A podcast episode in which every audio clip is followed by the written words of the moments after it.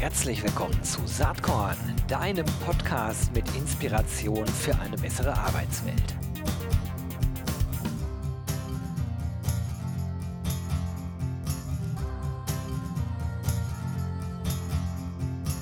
Hallo und herzlich willkommen zum Saatkorn Podcast. Es gibt ja so Folgen, da freut man sich total drauf. Und heute ist so eine.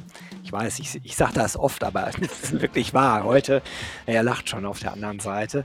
Heute habe ich ein Thema, das finde ich selber total spannend und ich habe gar keine Ahnung davon. Äh, das ist also erstmal eine gute Voraussetzung für ein hoffentlich interessantes Gespräch. Am Start ist heute Björn Staschen. Äh, und Björn hat ein Buch geschrieben. Es nennt sich In der Social Media Falle. Das ist im Apotheker Verlag von Hirzel erschienen. Wir werden gleich mal eruieren, was das mit äh, dem Apothekenthema zu tun hat. Aber aufmerksam geworden bin ich auf Björn, weil ich ja natürlich ah, LinkedIn-Junkie bin. Das kann ich schon so sagen. Das hört sich auch schon nicht ganz gesund an. Und er hat vor einiger Zeit geschrieben, ich zitiere, Today is the day, ab heute ziehe ich mich nach und nach von Instagram, Facebook, Twitter, X, ja, wie es auch immer heißt, X heißt es ja jetzt, äh, aber gut, über Elon Musk müssen wir jetzt nicht lange reden. Und auch, und jetzt kommt's, LinkedIn zurück. Warum? Ich habe ein Buch darüber geschrieben. Eben das Buch in der Social Media Falle. So, dann habe ich zwar noch weitergelesen, aber ich zitiere jetzt nicht weiter. Da habe gedacht, das ist ja mal spannend. Ich habe dann kurz überlegt, würde ich das tun? Meine Antwort war nein. Und dann habe ich ja gleichzeitig gedacht, wäre das vielleicht aber doch irgendwie verführerisch, gar nicht mehr in dieser Zwangssituation zu sein, dauernd zu posten, dauernd zu lesen.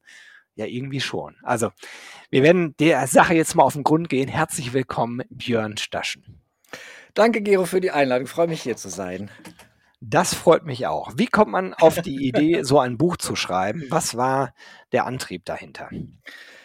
Ich bin auch seit Jahren auf diesen Plattformen unterwegs und komme ja eher aus der Scheibe Journalismus. Das heißt, ich habe auch gesehen, was unter anderem die Plattformisierung, also Meta, LinkedIn, die großen US-amerikanischen und mittlerweile ja chinesischen Konzerne mit Meinungsbildung in unserer Gesellschaft mhm. gemacht haben.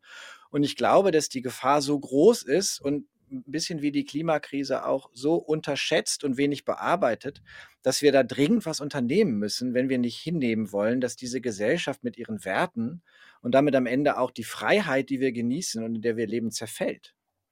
Ja, das kann ich, äh, das kann ich ganz gut äh, verstehen. Und ich glaube, das verstehen auch die meisten ZuhörerInnen dieses Podcasts. Und gleichzeitig hängt man trotzdem drin. Ne? Also sich da zu entkoppeln, es hat sicherlich auch was mit, mit dem Beruf zu tun. Jetzt, wenn wir auf LinkedIn gehen, also ich habe viele Freunde, die sind Ärzte oder Juristen.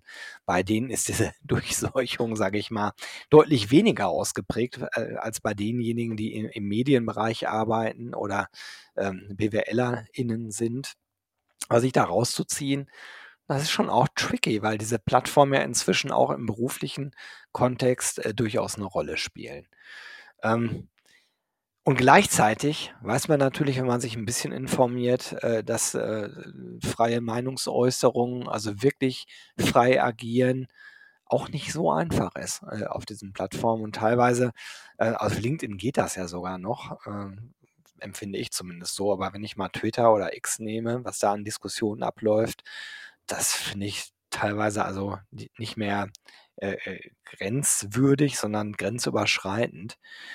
Ähm, so, wie, wie geht man damit jetzt um? Also, du kannst ja nicht den wenigen Milliardären sozusagen ihr, äh, ihr X wieder wegnehmen. Ähm, müsste man eine Plattform-Demokratisierung anstreben? Ähm, was sind deine Ideen? Oder, oder sagst du einfach und, und machst es auch wirklich so, ist mir alles egal, ich ziehe mich daraus zurück, äh, sollen die mal ohne mich machen?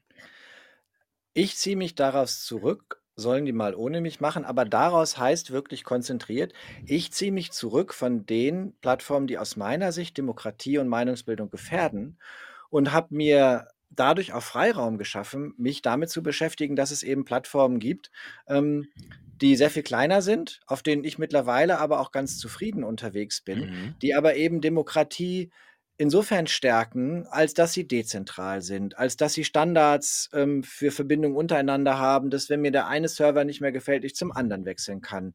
Das ist alles noch sehr, sehr klein, aber wenn wir nicht alle anfangen, zumindest auch da zu sein und es auszuprobieren und auch unseren Kindern zu erzählen und so weiter und so fort, dann werden diese Alternativen eben nie wachsen. Es reicht, glaube ich, nicht, dass wir Plattformregulierung fordern, ich glaube, es ist genauso wichtig, dass wir selber anfangen, uns diese Entscheidungen einfach nur etwas unbequemer zu machen. Dass wir mhm. selber einfach mal nachdenken, ist das jetzt richtig, dass ich da nur bin? Ich habe für mich die Entscheidung getroffen, ich verliere gar nicht so viel, wenn ich da nicht mehr unterwegs bin.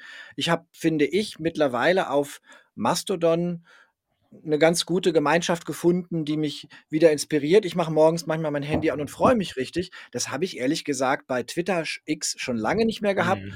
Und sind wir mal ehrlich, ich weiß nicht, wie lange dich LinkedIn schon langweilt, aber mich doch schon so ein halbes, dreiviertel Jahr oder Jahr. Ne, es war zwischendurch mal gerade so mit Blick auf, auch auf HR und äh, ähm, Personalthemen und Entwicklungsthemen ganz spannend, aber mittlerweile doch auch, auch nicht wirklich mehr, oder? Na, das also, das sehe ich für mich jetzt in diesem LinkedIn-Beispiel anders. Bei Twitter oder X gehe ich vollkommen mit.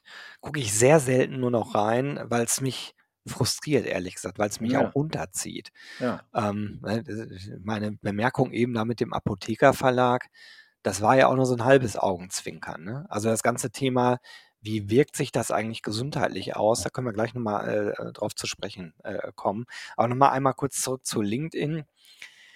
Also, ich würde nicht meine ganze ähm, meine ganze, äh, Art und Weise, wie ich Medien kommuniziere, aus Social Media, äh, sozusagen übertragen. Aber ehrlicherweise News rund um HR Tech, HR Tools, HR Startups, das läuft bei mir sehr, sehr stark über diesen Kanal.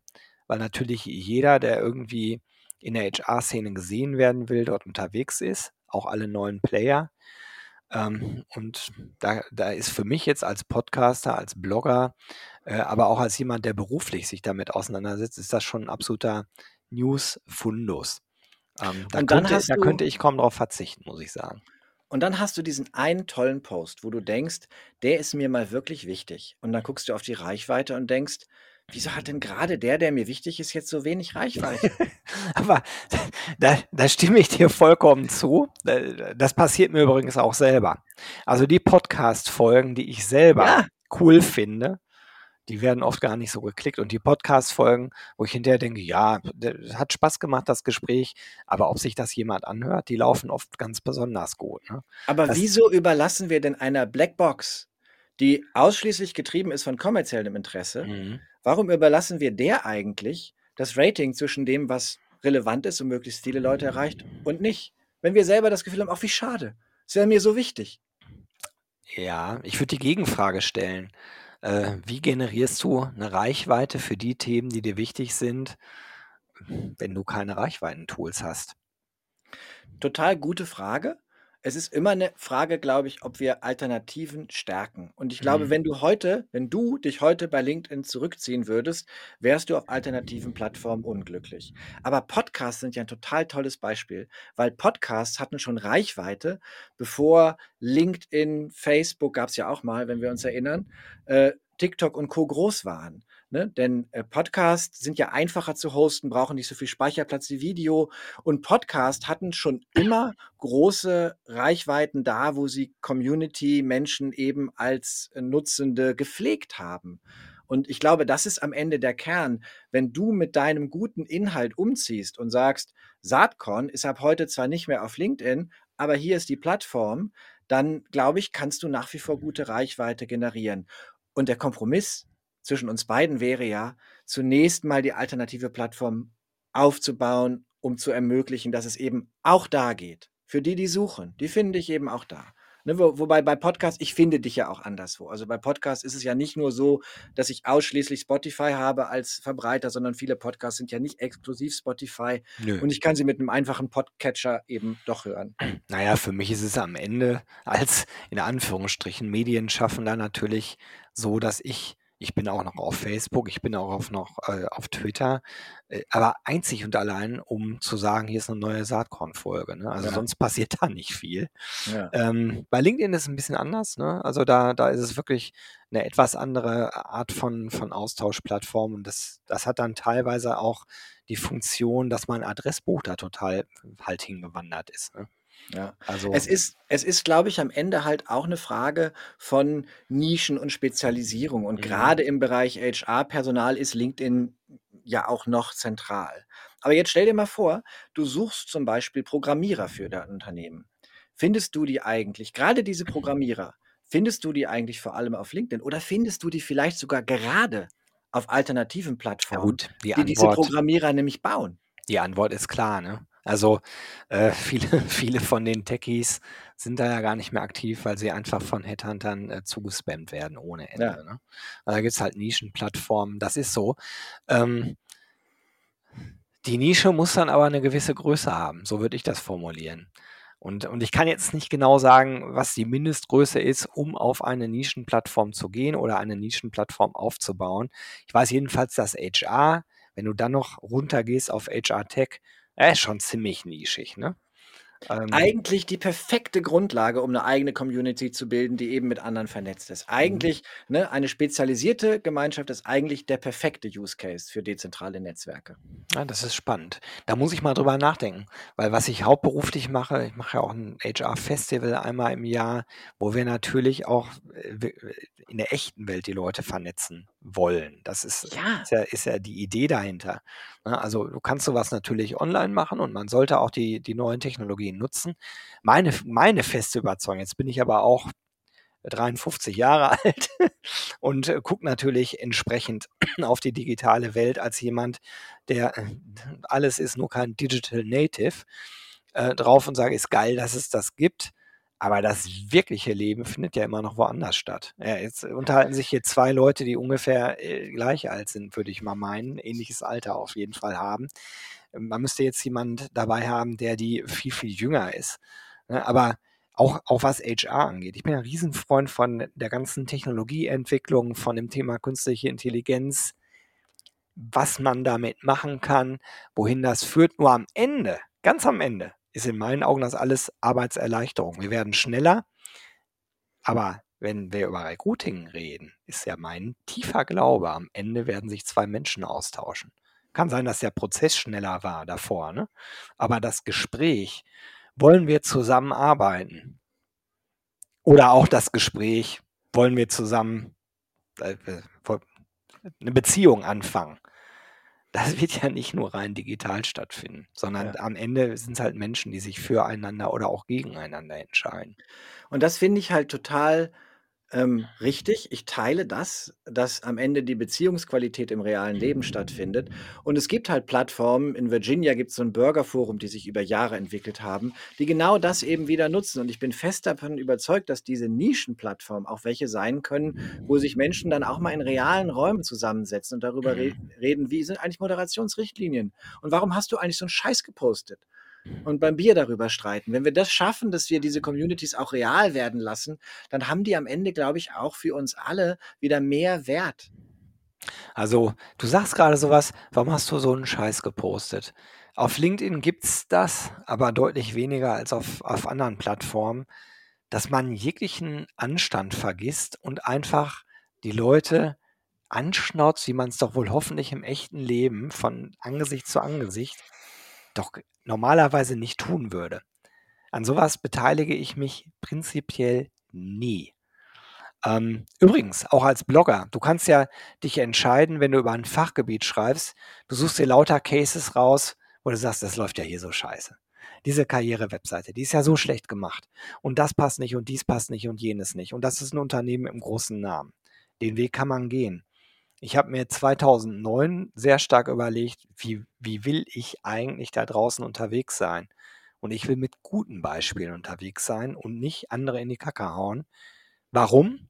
Weil im beruflichen Kontext oft gar nicht klar ist, warum Entscheidungen in einer bestimmten Art und Weise getroffen werden. Kann nämlich sein, dass der Vorstand sagt, wir hätten aber gerne Models auf unserer Karriere-Webseite. Ja, was soll denn die arme Personalreferentin tun, die es vielleicht auch besser wüsste und sagt, wir wollen unsere eigenen Mitarbeiter dahin stellen. Jetzt kann ich von außen rumlästern. Oder ich kann gute Beispiele nach vorne stellen, die diese Personalreferentin dann nehmen kann und zu ihrem Vorstand gehen kann und sagen, guck mal hier, andere machen das besser. Die zeigen da ihre echten Mitarbeiter. Also nur der reine Grundgedanke. Will ich Leute durch den Kakao ziehen? Oder will ich eigentlich die stärken, die Dinge toll machen? Und mein Ja. Weg ist ganz klar der letztere. Und jetzt komme ich wieder um die Ecke und sage, ne, aber der Algorithmus bei den meisten Plan Plattformen anders. Ne? betont ja leider das andere. Der Mhm. Algorithmus betont ja leider das Pol Polarisierende, weil es eben besser klickt, Ja. weil es höhere Reichweite bedeutet und so weiter. Und deswegen, finde ich, sollten wir mindestens Alternativen stärken. Ja, äh, dem kann ich sehr stark folgen. Also in mir ist sozusagen der Grundgedanke, ja, ich nutze die Plattform, aber ich nutze nicht unbedingt die Mechanismen der Plattform. Äh, Mhm. gibt auch noch andere Beispiele. Es gibt ja viele sogenannte InfluencerInnen, die ein Selfie posten, irgendeinen belanglosen Scheißtext, wie das Frühstück heute Morgen äh, geschmeckt hat. Oh, Das ist jetzt sehr krass ausgedrückt. Äh, vielleicht, ich habe heute was ganz Besonderes gemacht. Äh, ich bin um drei Uhr äh, nach Hause gegangen, obwohl ich sonst immer bis fünf arbeite. Das ist vielleicht so ein Beispiel, wo ich denke, ja, who the hell cares? Das interessiert doch keine Sau. Dann gucke ich unten hin und sehe, äh, dass das, weiß ich nicht, 500 oder 800 Klicks hat oder Likes hat. Das fällt auf Xing besonders deutlich auf. Und meistens sind die Fotos relativ hübsche Damen, die dann irgendwie sowas zum Besten geben. Ich will jetzt hier, ich klinge gerade wie ein alter, verbitterter weißer Mann. Aber, das sind halt Themen, wo ich denke, Ja. ist mir auch klar, wie dieser Algorithmus hier funktioniert, aber Ja. das will ich eben nicht mitmachen. Und Ne, das dann habe ich halt weniger Klicks, ist mir auch egal, aber ich nutze die Plattform dann als Reichweite trotzdem. Ist vielleicht eine Vorstufe zu dem, was du propagierst, äh, zu sagen, geh doch gleich ganz da weg und bau was Alternatives auf. Wobei ich differenzieren würde. Ne? Ich Ja. würde sagen, was ich, was ich selber für mich entschieden habe, ist, ich phase mich jetzt mal aus und probiere es ohne. Ich würde nicht von jedem anderen verlangen, dasselbe zu tun. Ich würde mir wünschen, dass jeder sehr viel mehr darüber nachdenkt, was er tut. Das fände ich total gut, wenn jeder sich die Entscheidung einfach etwas unbequemer macht. Das finde ich finde ich schon prima. Da fällt mir meine älteste Tochter ein. Sie ist 22, sie ist Veganerin. Und zwar seit vielen, vielen Jahren. Ich habe drei Töchter, einen Sohn. Den Sohn klammer ich mal aus, weil für den gilt das alles nicht, was ich jetzt Das ist sage. schade, dann können wir nicht connecten. Ich habe drei Söhne. So, weil, weil der Sohn isst nach wie vor gern Fleisch und denkt, glaube ich, auch nicht so intensiv darüber nach, was das bedeutet. Aber meine älteste Tochter denkt halt seit vielen Jahren intensiv darüber nach, nicht durch die Eltern getrieben, sondern aus sich selbst heraus. Äh, ist auch ein Generationsding, glaube ich. Was ich gut fand, sie hat nie versucht, uns zu bekehren, sondern sie hat nur gesagt, wäre schön, wenn ihr auch mal drüber nachdenken würdet. Im Prinzip genau das, was du äh, gerade äh, machst, was bei uns in der Familie dazu geführt hat, dass der Fleischkonsum insgesamt total gesunken ist.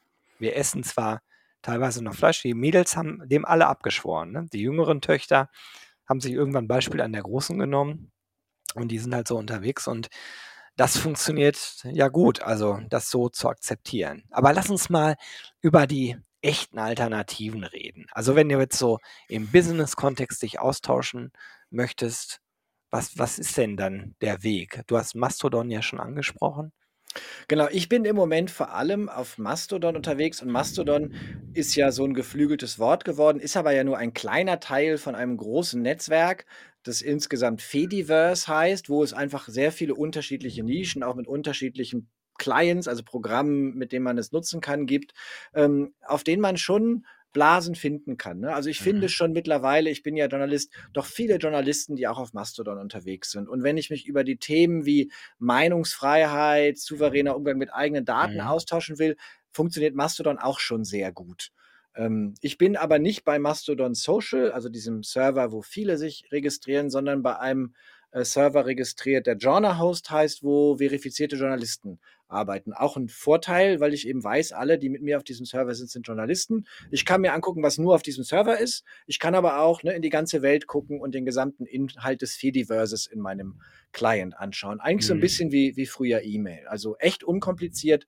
Ähm, und ich finde es so angenehm vom Ton und äh, auch bereichernd insofern, als dass manchmal einfach nichts Neues in meiner Timeline ist, weil es eben keinen Ri- Algorithmus gibt, der mir vorspielt, da ist schon wieder was Neues, du musst mal. Nee, manchmal passiert auch nichts. Ist ja auch schön. Das, das ist so. Aber da würde ich jetzt sagen, auf LinkedIn gibt es den Algorithmus und da kommt dann halt more of the same. Ich muss ja nicht alles lesen. Ne? Ja, das stimmt. Ich kann ja auch einfach quer drüber gucken und sagen, yo, nichts Neues passiert. Ne? Aber hast du nicht diese Momente, wo du runterziehst und aktualisierst und dann ist halt oben wieder was Neues? Natürlich, das passiert ständig. Aber wenn man in einer Szene tief drin ist, dann erkennt man ja, ich würde Ja. behaupten, relativ schnell, ob man sich damit auseinandersetzen muss. Äh, ja, nein, vielleicht. Ja. Und bei der Zeit, die ich so habe, da äh, ist vielleicht dann meistens auch nein. Und ja, passiert auch nicht so oft. Ja. Es ist vielleicht auch was. Also würde mich mal deine Meinung interessieren. Ich bin ja gar kein Journalist, äh, sondern bin ja irgendwie selfmade-mäßig da in diese äh, Blogger-Sache reingerutscht. Ehrlicherweise versuche ich mich von allem, was sonst so in der Szene passiert, sehr stark fernzuhalten. Weil ich, weil ich immer Angst habe, dass mich das selber zu stark beengt. Den Podcast über das Thema gab es ja schon mal. Es gab ja schon mal jemanden, der hierzu was geschrieben hat. Und ich merke immer, dass ich, wenn ich so meinen Weg da gehe, vielleicht hin und wieder was verpasse, ähm, aber im Großen und Ganzen meinen Weg halt gehen kann. So und damit, damit fühle ich mich irgendwie ganz wohl. Diese LinkedIn-Klamotte ist eine Ausnahme, aber das ist auch eher nur zum Querlesen für mich jetzt gedacht. Äh, ab und zu gehe ich mal in so eine Diskussion rein, auch relativ selten. Wenn es konfrontativ wird, online bin ich sofort raus, mache ich nicht Mhm. mit. Ne?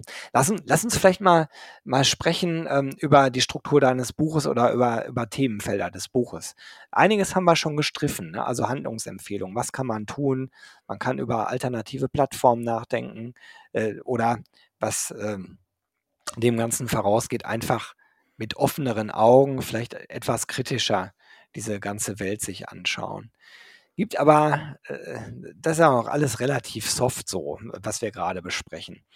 Es kann ja viel tougher werden. Und mir ist das aufgefallen, ich bin Frankreich-Fan. Ich fahre im Sommer gern nach Frankreich. Und dieses Jahr war es so, dass in Frankreich ja diese Unruhen waren. ne? Also äh, die, Anpassung des Rentensystems in Frankreich, wie das politisch gelaufen ist. Und die Social-Plattformen, also insbesondere X, was die mir suggeriert hat, was in Frankreich los war, bürgerkriegsähnliche Zustände. So dass meine Eltern schon gesagt haben, oh, wollt ihr überhaupt fahren? Guckt euch mal hier die Videos an. Dann stellst du relativ schnell fest, die Videos sind gar nicht die Videos. Das sind ganz andere Videos, die von irgendwo herkommen, von anderen äh, Situationen. Wir sind dann mit einem mulmigen Gefühl nach Bordeaux gefahren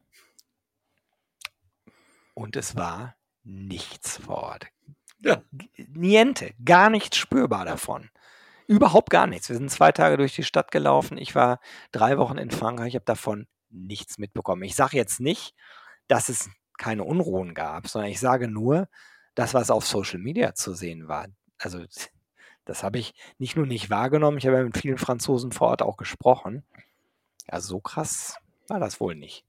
Und da gibt es ja andere Beispiele, ne? Arabischer Frühling äh, oder, oder auch ähm, die Rolle von Social-Plattformen bei den äh, US-Wahlen.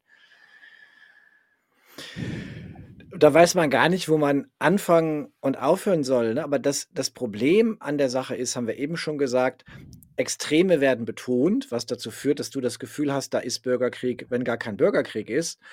Und genauso sind diese Plattformen eben überhaupt nicht darauf ausgelegt, dass sie Menschen ordentlich informieren. Das ist ja nicht das Unternehmensziel von Meta oder von Insta. Das Unternehmensziel ist Gewinnmaximierung ne, und äh, Gewinnmaximierung eben über Werbeverkäufe und über ähm, Maximierung der Nutzungszeit. So, wa- was heißt denn das auf der anderen Seite? Das heißt auch, dass die, obwohl sie mittlerweile einen so großen Einfluss auf Meinungsbildung haben, ja kaum Vorkehrungen treffen mit Blick auf die Frage, wie moderieren sie eigentlich Inhalte. Und es gibt so Beispiele auch aus afrikanischen Ländern, wo es dann einen einzigen Moderator gibt, der die Landessprache spricht in einem Land, wo mehrere Millionen Menschen äh, Facebook nutzen. Das ist natürlich Mhm. katastrophal. das ist so der Besen des Zauberlehrlings, den irgendwie der, der Lehrling losgelassen hat, ähm, der irgendwie großen Schaden anrichtet. Und ne, du hast gesagt, wir wollen nicht über Elon Musk reden, aber ein Satz zu diesen vielen Lehrlingen, die diese Besen loslassen, das ist auch eine kleine Gruppe weißer Männer in den USA, die vor allem Technologie geprägt an wenigen Universitäten studiert haben. Denen geht es auch nicht um Gesellschaft oder demokratische Grundwerte, sondern denen geht es um schnelle Innovation, schnelles Wachstum. Und das ist ja auch nicht das würde ich ja auch nie verteufeln. Aber in dem Moment, wo das so sehr wo ausschließlich das die Prämisse ja, ist. Wo es so sehr Meinungsbildung beeinflusst, muss man irgendwann mal sagen, pass mal auf, an der Stelle müssten wir vielleicht mal reden, Marc. Mhm. Ja, okay. Aber das ist ja fast ein Auftrag Richtung Politik. Ne? Also es geht auch, und das enthält das Buch auch, es geht eben auch um Medienregulierung. Mhm. Ähm, ne, ich glaube, dass es kein Zufall ist, dass in China Jugendliche nur sehr eingeschränkt Computerspiele nutzen und äh, das TikTok-Äquivalent in China nutzen dürfen. Die Nutzungszeit ist ja deutlich beschränkt. Das sind nur wenige Stunden, in denen der chinesische Staat jungen Menschen erlaubt, solche Plattformen zu nutzen. Und die Plattformen haben den Auftrag, das zu regulieren.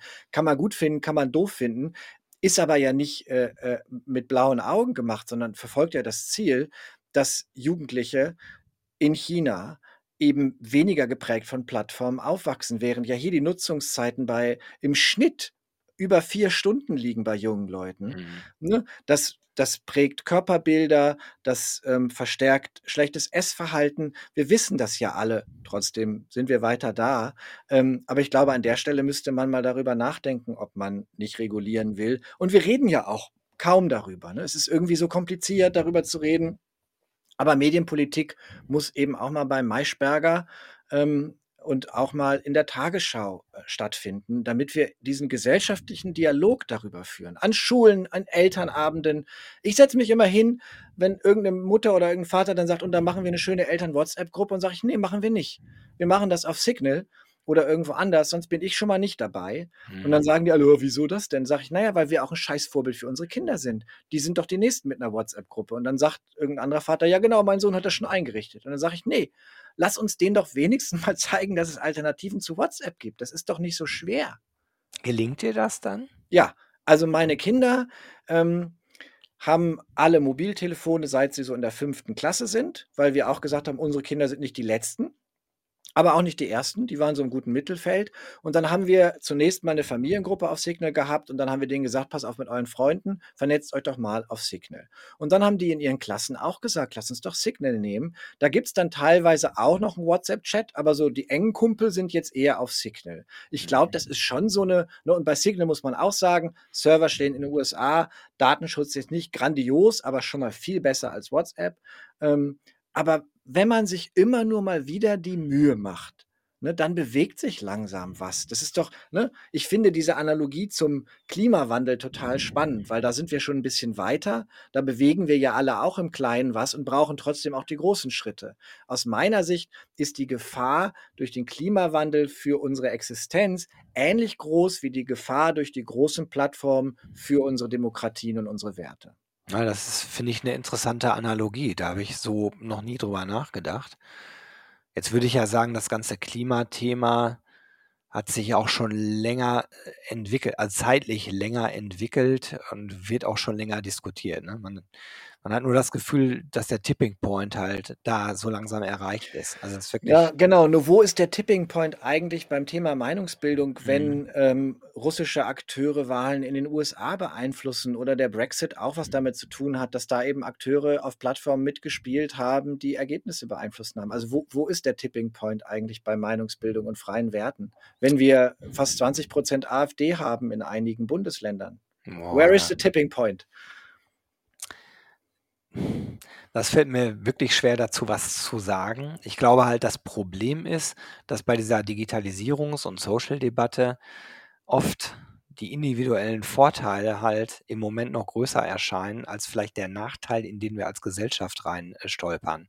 Wohingegen beim Klimawandel das in Teilen gekippt ist. Ne? Also wer im Ahrtal wohnt und das überlebt hat, der wird ja, äh, also der hat es ja genau mitbekommen. Da kannst mhm. du nicht mehr sagen, äh, ja, I don't know und ja, es gibt Leute, die das sagen, aber für mich selber ist es trotzdem so bequem, Ja. bei Amazon einzukaufen. Ne? Total guter Punkt. Aber wer wie, jetzt fällt mir Renate Künast ein, mal so einen richtigen Shitstorm erlebt hat, der hatte auch seinen Ahrtal-Moment mit Blick auf Also, demokratische. Werte. Das ist richtig, aber ich glaube, dass das halt oft so, wie soll ich sagen, den individuellen Rückbezug nicht direkt spürbar hat. US-Wahl für viele Amis, die ich so kenne, war das doof damals, ne, dass Trump Mhm. gewonnen hat. Ähm, aber ist das jetzt wirklich nur darauf zurückzuführen?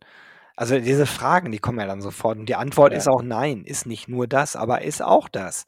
Ähm, so, also das ist halt, glaube ich, schwierig und vielleicht muss dann einfach, obwohl das doof ist, noch viel mehr passieren, bis wir an diesen Punkt rankommen. Ne? Ja, ich glaube, dass du recht hast. Ne? Das ist noch weniger spürbar wirklich, ne? Werte, Demokratie, Meinungsbildung, als unsere Sommer werden irgendwie doch alle heißer und wir merken es langsam. Da, das, Mhm. das sehe ich wie du. Deswegen müssen wir anfangen, drüber zu reden. Und wahrscheinlich sind wir noch ein bisschen früh damit. Kann gut sein. Hängt, glaube ich, ein bisschen davon ab, was in der Welt ähm, alles so passiert. Aber ziemlich blöd, ne? dass wir jetzt Ja. diskutieren, eigentlich muss mehr passieren, damit alle wach Ja. werden. Also wäre Genau. natürlich schöner, Und deswegen habe ich ja dieses Buch geschrieben. Ganz Ja. ehrlich, ich habe beim Buchschreiben immer gedacht, ich schreibe ja Sachen, die, die eh alle schon wissen.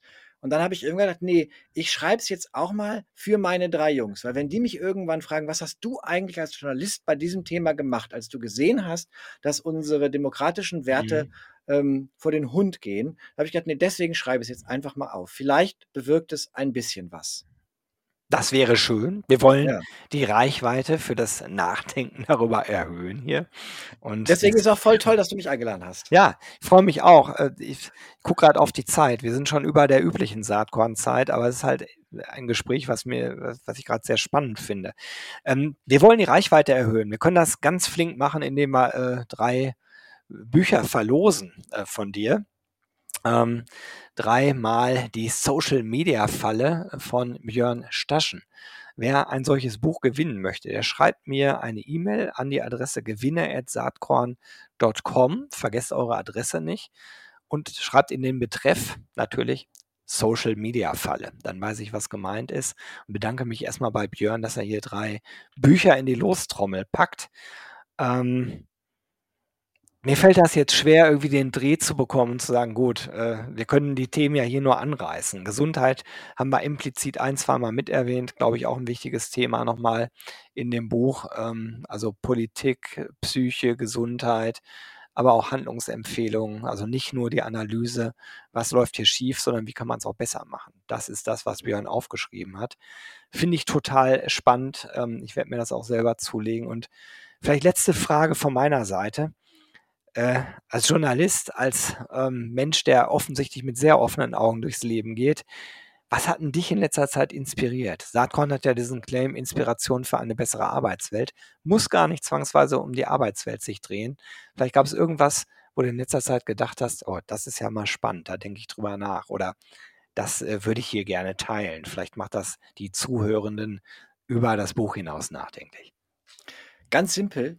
Mich hat inspiriert, dass ich gestern Abend endlich mal wieder, und das klingt jetzt ein bisschen platt, aber endlich mal wieder mit ein paar Kollegen und ein paar Kollegen, die ich nicht kannte, gegrillt habe und wir ein Bier getrunken haben und wir angefangen haben, darüber zu reden, was eigentlich unsere reale Arbeitswelt gerade ausmacht. Da waren zum Beispiel Kollegen dabei, die per Arbeitnehmer ü- unter, äh, die die per Arbeitnehmer überlassen seit 28 Jahren im selben Unternehmen arbeiten wie ich. Und da habe ich gedacht, wir müssen auch an dieser Arbeitswelt noch gewaltig weiterschrauben, damit es auch eine Welt wird, in der wir uns auf Augenhöhe begegnen und gemeinsam das Gefühl haben, dass wir was bewegen und alle was davon haben. Hm, finde ich einen guten Punkt. Gibt viele, viele, viele Startups, äh, die sich mit diesen Gedanken befassen, was erstmal cool ist. Ähm, Flexibilisierung hört sich mal so toll an, hat auch Schattenseiten, ist nicht immer nur alles äh, äh, toll. Und das kriegen wir in der HR-Szene ja nun auch sehr stark mit. Danke für diesen Inspirationsgedanken. Ähm, Björn, das hat wahnsinnig viel Spaß gemacht, mit dir zu sprechen. Ich wünsche dir ganz viel Erfolg mit dem Buch. Sicherlich sehr sinnvoll, sich damit auseinanderzusetzen. Und ja, passiert bei Saatkorn auch nicht so oft, dass wir dieses Thema aus der Perspektive beleuchten. Also danke dafür. Danke auch. Vielen Dank für die Einladung. Hat mir auch viel Spaß gemacht, Gero. Alles Gute. Bis dann. Ciao. Tschüss. Jo, das war diese Saatkorn-Podcast-Episode. Wenn du nichts mehr verpassen willst und dich überhaupt für die Saatkorn-Themen interessierst, dann abonnier doch einfach meinen niegelnagelneuen Newsletter. Und dann bekommst du jeden Sonntag frisch alle Artikel, alle Podcast-Folgen, außerdem noch meine wöchentliche Kolumne und die Verlosung der Woche in deine Inbox. Musst du natürlich nicht sonntags lesen, geht auch montags oder dienstags. Ich würde mich sehr freuen. Hier nochmal die URL saatkorn.com slash newsletter. Tja, dann bis bald. Ciao.